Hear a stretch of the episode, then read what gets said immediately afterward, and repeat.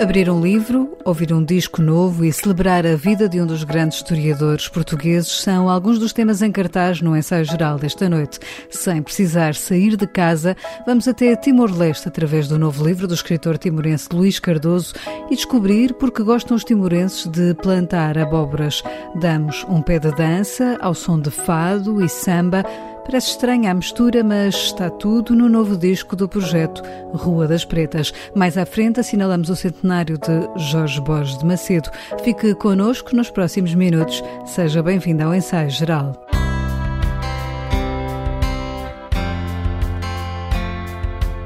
Ler a história de Timor-Leste através de um romance é o que propõe o mais recente livro do escritor timorense Luís Cardoso.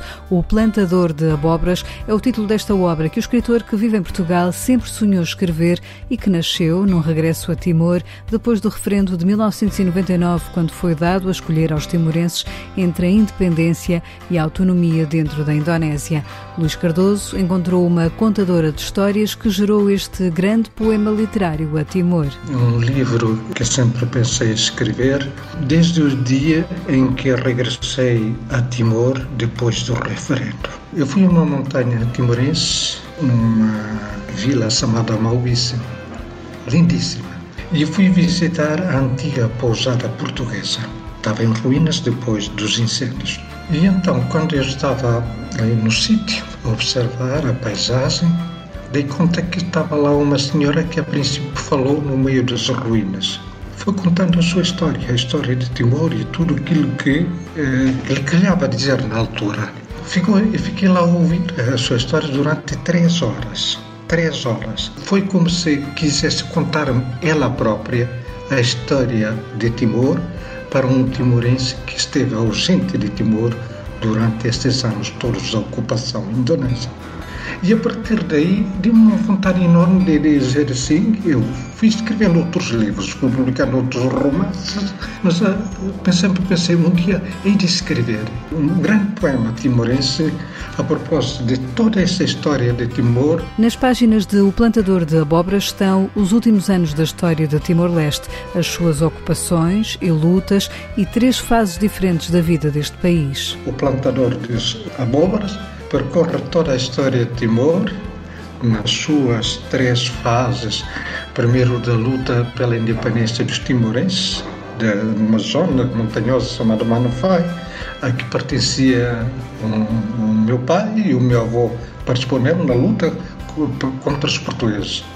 Depois, num segundo andamento, tento explicar reviver outra vez toda a situação dramática que aconteceu em Timor durante a Segunda Guerra Mundial com a ocupação do território pelos japoneses. Depois, num terceiro andamento, a luta pela independência, a luta contra a ocupação indonésia e depois o período em que nós, os timorenses, tomamos conta do nosso território.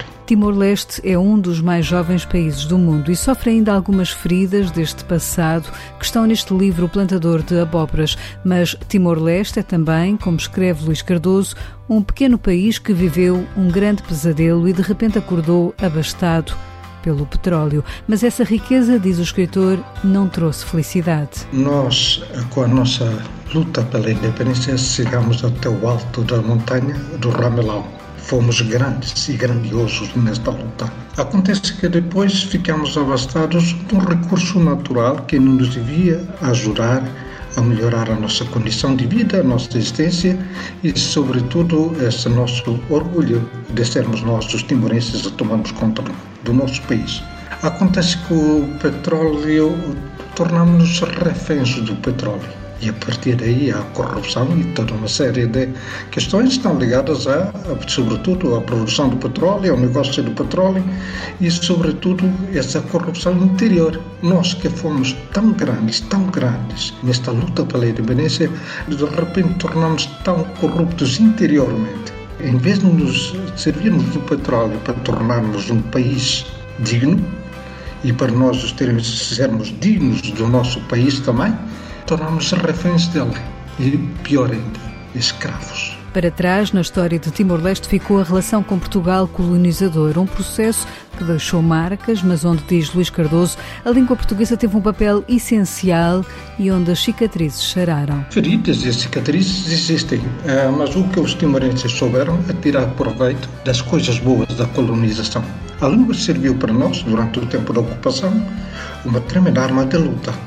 Ao mesmo tempo, Portugal uh, manteve perante Timor, como segundo uma potência administrante, uma posição muito justa ao longo do tempo, porque se não fosse a coerência de Portugal relativamente ao problema de Timor, os timorenses, apesar das cicatrizes do passado, começaram a ver que no presente pela conduta portuguesa, essas feridas tornaram-se, digamos assim, cicatrizaram e o que acontece é que começamos a tirar proveito daquilo que podemos dar um ao outro. E de facto, os portugueses lutaram por Timor como uma causa e os timorenses acharam que Portugal seria o seu grande aliado neste processo todo até a independência. E creio que eh, nós conseguimos todos, os portugueses e os timorenses, alcançarmos a nossa própria redenção.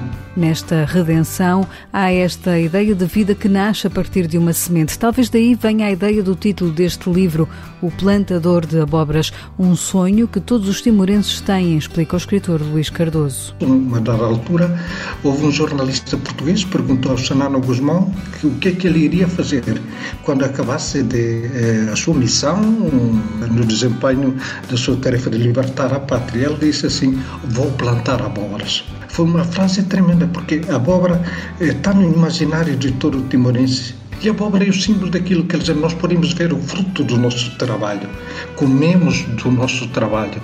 Não esperamos que eh, o petróleo, algo venha resolver esse problema de, eh, de nos alimentarmos. Então há essa alegoria de nós, com o nosso trabalho, podemos alimentar-nos o país é, é magnífico relativamente ao seu solo, que pode produzir tudo. Então há que investir precisamente na agricultura, nas coisas básicas que podem sustentar uh, as pessoas. Um país não pode ficar dependente do recurso que está nas mãos dos outros. Né? Na exploração do petróleo está nas mãos, principalmente dos australianos, das companhias petrolíferas. O que nós podemos fazer é utilizar esses proventos do petróleo para investir no nosso território, investir sobretudo nas coisas que possam produzir frutos, frutos sobretudo na educação. Os livros escritos em português são As Abóboras de Luís Cardoso, o autor que conta que o ensino da língua de Camões sofreu um revés neste último ano de pandemia, com a saída dos professores que irão agora regressar a Timor.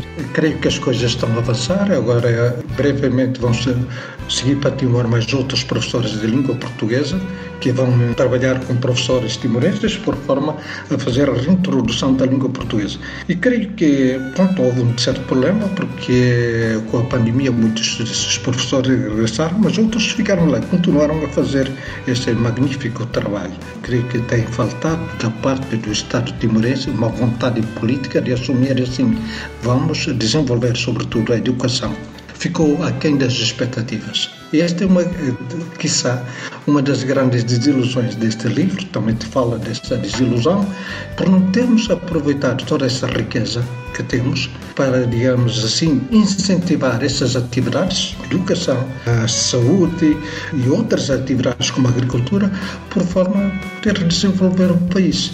Não podemos passar toda a vida a recriminar o colonialismo, as ocupações, por aquilo que passa, se passa neste momento em Timor.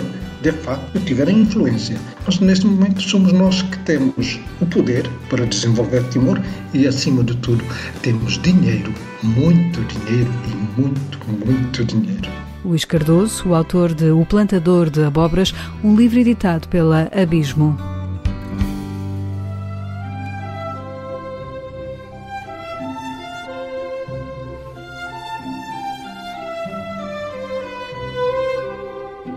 É um dos nomes incontornáveis do estudo da história de Portugal. Jorge Borges de Macedo nasceu, faz na próxima quarta-feira 100 anos. Para assinalar a data, um grupo de historiadores e investigadores, alguns deles seus antigos alunos na Faculdade de Letras da Universidade de Lisboa e na Universidade Católica, juntaram-se para celebrar a obra deste historiador que foi também, nos seus últimos anos de vida, diretor do Arquivo Nacional da Torre do Tombo.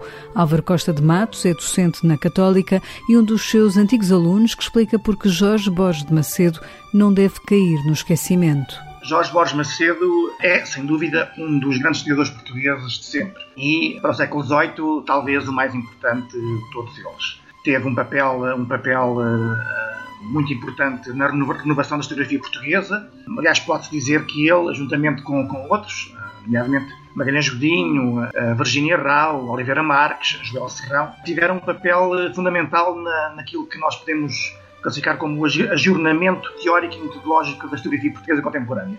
Mas Borges Macedo foi, sem dúvida alguma, uma figura primordial nesse, dessa geração e, portanto, uh, aproximando-se o, centenário do nascimento dele, é sem dúvida uh, um bom pretexto para voltar a falar deste estudo tão importante que marcou a historiografia, que, que marcou gerações de alunos, milhares de alunos, futuros historiadores, professores, economistas, gestores, e além disso foi uma figura que, que não ficou agarrada, entre aspas, à, à, sua obra historiográfica. Ele é, sem dúvida, uma figura incontornável da cultura portuguesa do século XX. Ele, ele foi, além de historiador, ele foi, ele foi professor universitário, como eu referi, foi um pedagogo notável, foi um ensaísta uh, uh, exímio, aliás, que é, que é uma das facetas menos conhecidas uh, dele, que eu tenho, que eu tenho até trabalhado um pouco, foi, em suma, um intelectual de referência da cultura portuguesa. Autor de obras como História Diplomática Portuguesa ou A Situação Económica no Tempo de Pombal, Jorge Borges de Macedo é ainda hoje visto como um ensaísta importante para a história nacional.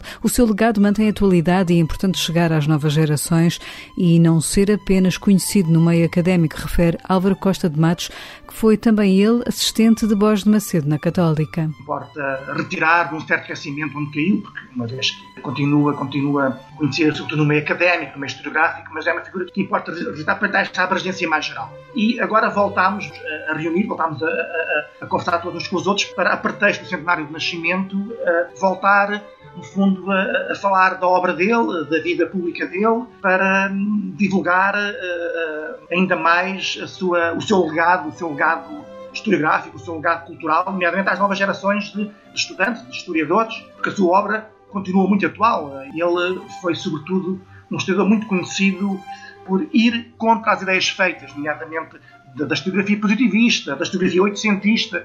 Portanto, ele tinha essa coragem de romper com com lugares comuns, com ideias feitas, é sem dúvida. Aliás, é, é uma, é uma característica que marca a sua historiografia. A história como problema, não é? Que procura eh, recuperar, reconstituir o passado na sua globalidade. Jorge Borges de Macedo é também autor de uma obra de referência como o Bloqueio Continental, que continua hoje a ser estudada, mas há muitos inéditos, nomeadamente ensaios que deixou dispersos. Hoje conhecemos um pouco melhor a obra do Borges Macedo, mas eu, mas eu acho que ainda há muito por estudar, nomeadamente a sua obra mais ensaística, essa sim, que é, que é vastíssima, ainda continua por, por merecer um estudo sistematizado, aprofundado, uh, até porque ele, ele, ele, tem mais, ele publicou mais de 400 títulos e, portanto, a obra está dispersa por, uh, por inúmeras publicações.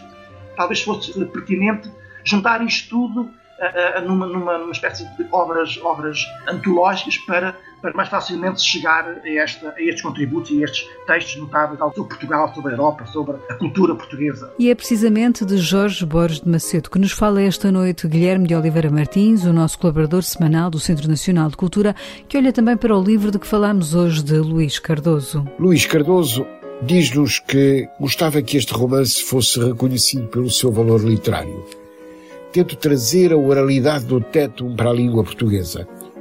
São mundos literários que se complementam. E ao lermos o seu livro, O Plantador de Abóboras, da Abismo, sentimos eh, profundamente esse encontro. Não esqueço que um dia me disse Xanana Guzmão, o português e o teto são línguas irmãs, uma e outra língua estão umbilicalmente ligadas.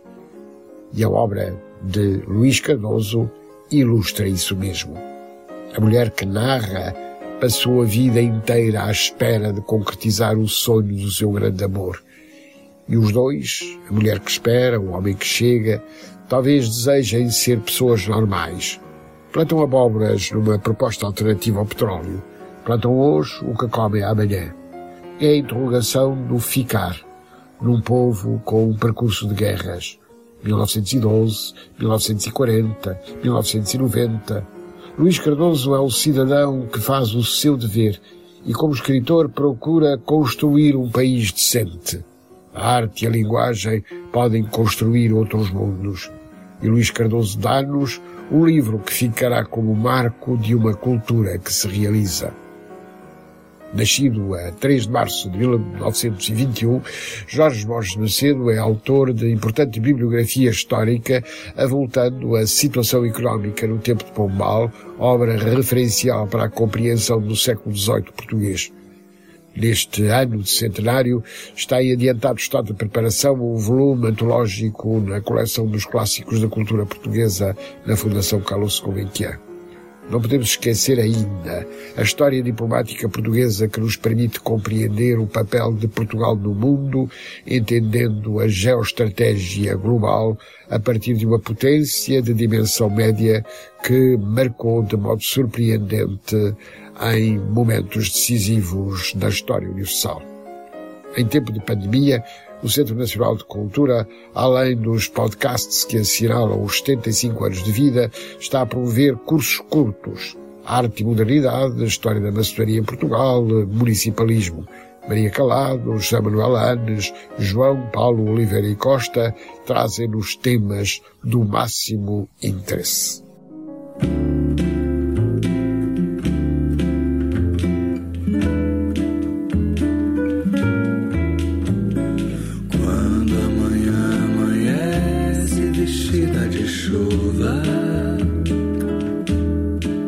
Chama-se Um Copo de Fado, Dois de Bossa Nova e é o mais recente disco do projeto Rua das Pretas, liderado pelo músico Pierre Aderne, nascido em Paris, mas de origens brasileiras, que há uma década está radicado em Lisboa. O álbum foi gravado durante duas semanas num estúdio móvel, num palacete em Lisboa, onde o projeto Rua das Pretas atuou durante três anos.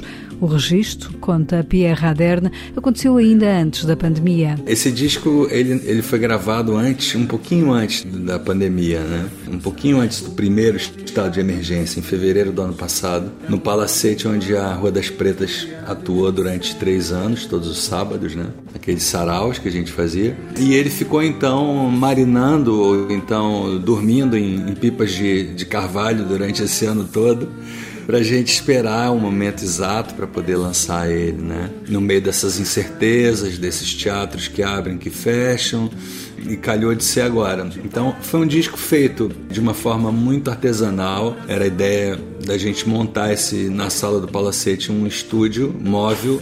Veio um produtor venezuelano que vive em Nova York chamado Hector Castilho, que trabalhou com muita gente interessante, Bebel Gilberto, Lou Reed, uh, Bjork, e montou esse estúdio. Então a gente gravou esse disco todo em roda.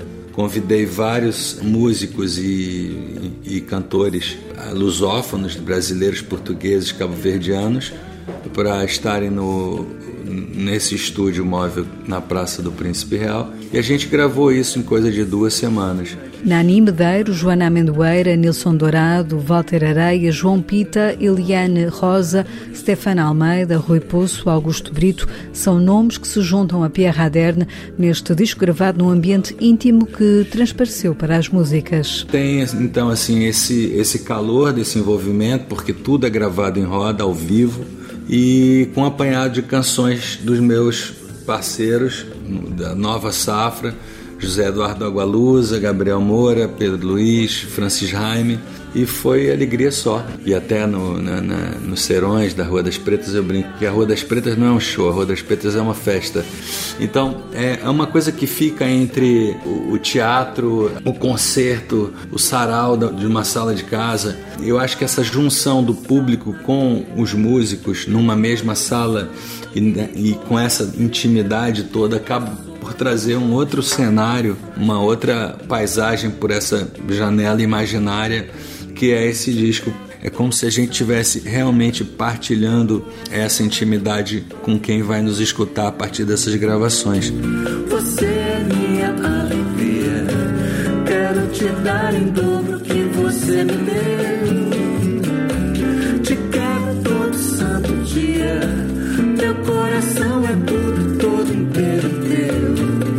Mestiçagem está no ADN deste disco lançado num ano em que Pierre Aderne está impedido de juntar o público nesse ambiente único do palco deste projeto musical da Rua das Pretas. Tem sido muito duro. Eu brinco com alguns amigos que eu estou quase virando fadista, né? Tem um momento muito interessante há 10 anos quando eu cheguei e o meu, meu parceiro GP Simões estava a lançar um disco chamado 1970. E aí teve uma, uma matéria muito bonita no, no, público e era uma entrevista longa com ele e no, e no final tinha uma pergunta do, do, do jornalista para ele. GP Simões, agora que seu disco foi bem recebido, que as salas estão cheias, o que lhe falta? E aí ele responde: falta o que sempre me faltou, alegria. E, e, eu lembro que naquele momento, quando eu li aquilo, eu tomei um susto. Aquilo me foi como um, um punhal. Eu falei: nossa, mas como que pode faltar alegria? E esse ano eu senti um pouco isso, né? Quer dizer, o que, o que me sobrou a vida inteira dessa alegria complexa do, do brasileiro, me faltou um bocado de alegria, Maria João, esse ano, sabe? Pierre Raderne tem vindo, através da página da Rua das Pretas, a angariar verbas para os músicos que participam no projeto e que neste último ano não têm tido trabalho. Ao contribuir, vai receber de volta o novo disco deste grupo, entre outros presentes. Na página do Rua das Pretas escreve o músico que a música pode não trazer uma cura, mas certamente ajuda a relaxar. Por isso mesmo fechamos hoje o ensaio geral, que teve sonorização de José Luís Moreira, ao som de um dos temas da Rua das Pretas para lhe abrir o apetite. Nós voltamos de hoje a oito dias com novas sugestões culturais para si. Até lá, cuide de si e dos seus. Tenha uma boa noite e bom fim de semana.